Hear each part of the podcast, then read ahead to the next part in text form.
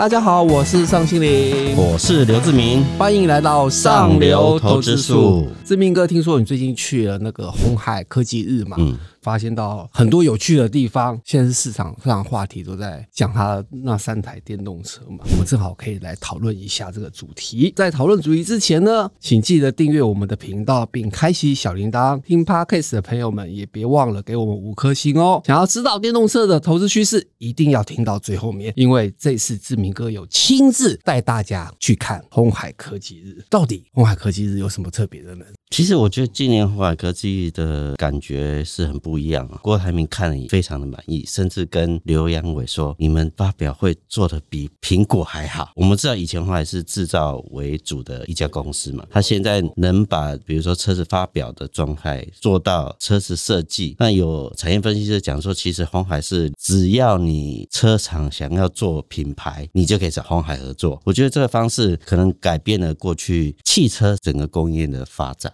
对，其实他真的蛮厉害的。通常电动车都要一百多万以上嘛，通常以一百万为门槛，一百万以上大概算是高价。那为什么这一次红海接手之后，听说价钱真的不用到百万？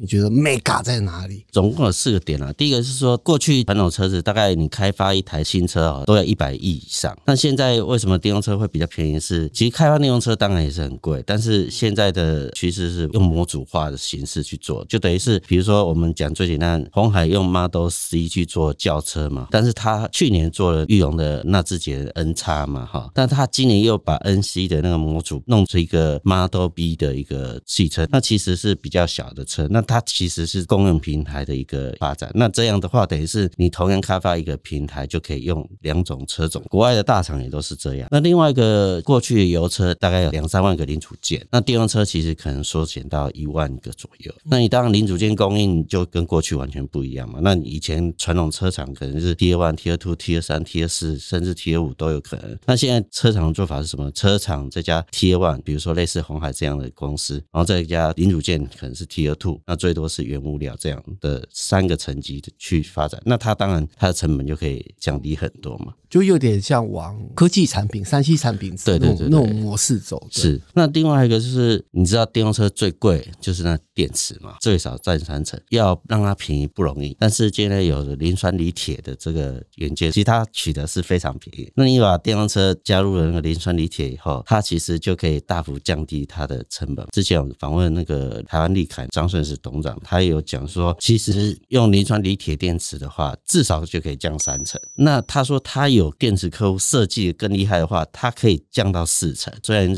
原物料是一样，但是你的包装啊设计方式不一样，它可以更便宜，就是每一个环节都省一点了。对，那最后一个就是，比如说我们这次去鸿海科技，它有做一个车用的以太网络的一个展示。那它那个线是非常细小。如果你看传统的油车，它过去的车是它光那个线呢、啊、是大概四十公斤，那现在用那个以太网络线的话，其实线材可以节省。百分之四十啊，然后另外一个就是，它现在用第三半导体当做它的设计，它可以把马达做得更精巧。所以说，它这样设计，除了第一个就是效能更好，然后马达做得更小。那速率是一样，甚至更快，所以说它的成本也会降低。所以说这样趋势慢慢的导入以后，其实电动车往百万左右的方向走，应该是在明年 N 七就可以看到。对，反正不管什么东西变成科技化，像三 C，基本上我觉得都是台湾的强项，因为台湾在全球是非常有优势的。然后说到这里，其实刚刚我们讲的都是一些产业面的东西，然后如何让它变成更便宜。那接下来是到底有哪些？厂商可以卡位成功，然后接下来这几年当中可能会获利大增长。这个我相信投资人最关心。像我们之前就有报道说，像裕隆它千张大户有持续增加嘛，哈，看起来那个趋势是往上走的，没有问题。那之前为什么裕隆从四十块涨到五十块，然后又修正？主要是新东海上防疫险要赔很多，所以说它的确做了修正。那未来大家可能会看它电动车的发展，可能过去纳智捷是一个让裕隆亏损上千亿的公司，那只要电动车上市之后，过去纳智捷亏损的这个状态可以变成一个大赚钱的状态，可能就改变了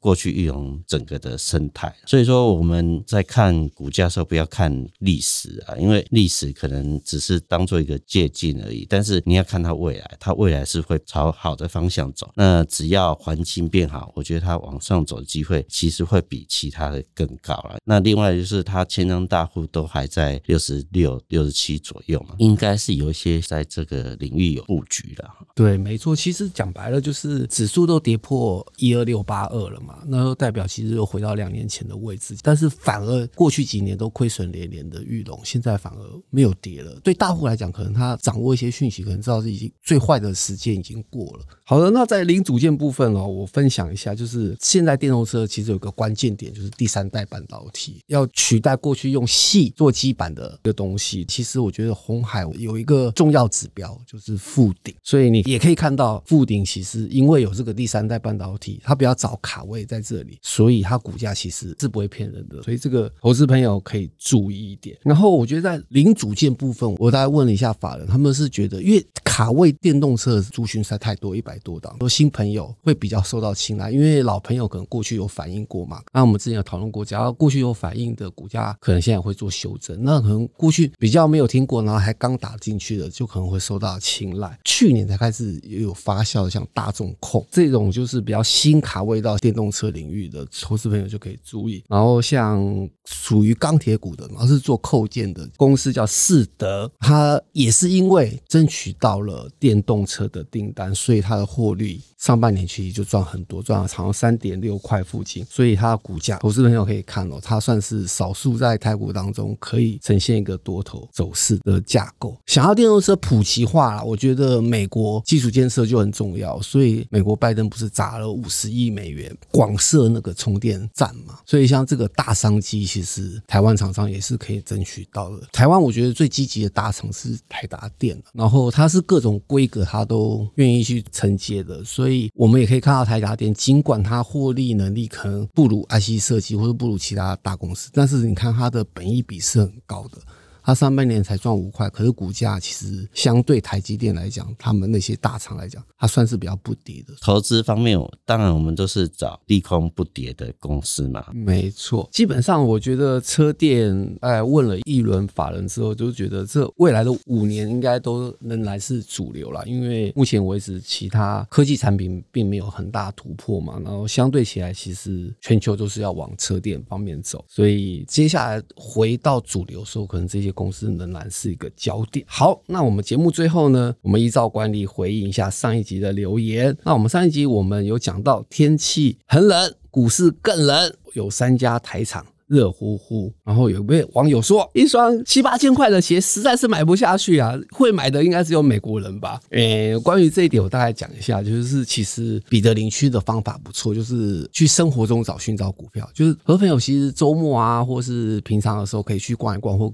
跟一些年轻人聊天，可以发现到其实七八千块的鞋，小朋友买的比大人还凶还猛，所以基本上这一点，我是为什么现在运动风这么盛行？其实我这边可以举个例子。就是我有亲戚朋友，有一天他叫他妈起来，赶快帮他去上网登录，他要去抢 LV 跟 Nike 联名的那个鞋子，那个是十十几万，我记得。所以说，不要用我们老人家的观念去 想现在年轻朋友的事情。那昨天我们跟邵老师也跟一个接近百亿的高手来讲说，虽然他已经那么成功了，但是他都会找年轻人喜欢的东西去做他下一个阶段的布局，绝对不要用老。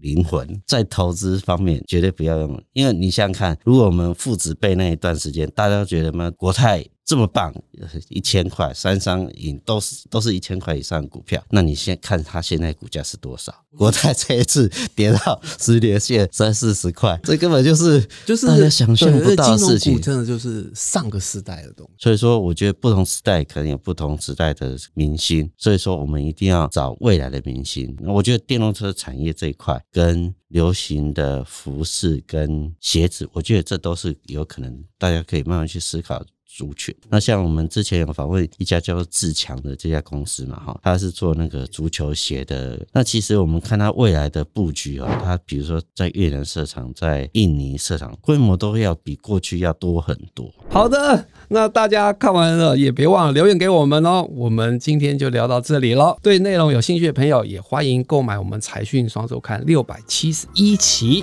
上流投资术。我们下期见，拜拜，拜拜。